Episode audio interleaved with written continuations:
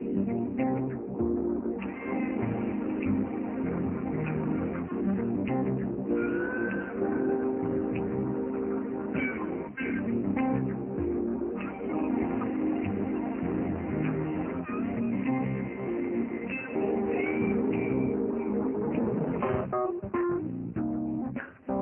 you want something new and different in your life, you must first make room.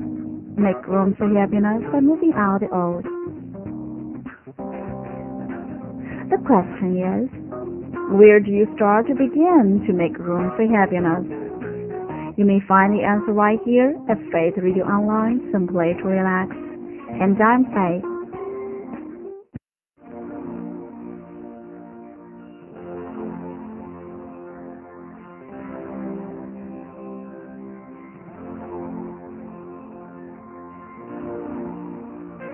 Time. How do you spend your time? Is it wasted time or refreshing time? Does it take you toward your goals or away from them?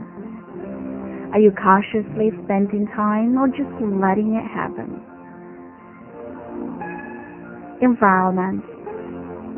What no longer is working for you in your environment?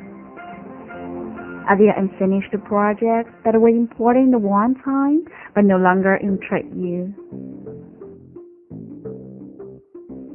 When you look around, does your environment make you feel good? Make you smile? Relationships. What relationships are no longer effective to your happiness?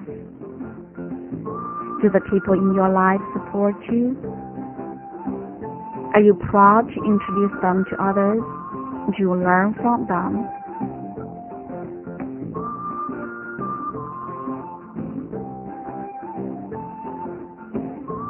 Thinking. Do you talk to yourself like your best friend, or do you talk to yourself like the neighbor you despise? Do your thoughts inspire and motivate you, or hold you back from your best self?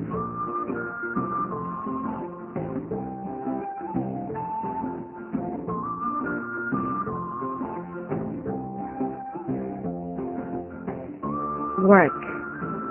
Do you feel fulfilled and happy about your work?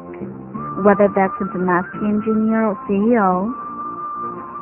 Or do you dread doing the work and just count the minutes until time off?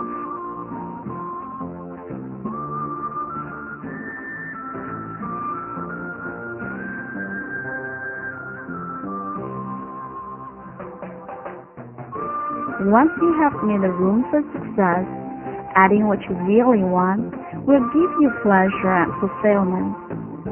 If you try to add it on top of what you already have, it will become just another source of aggravation.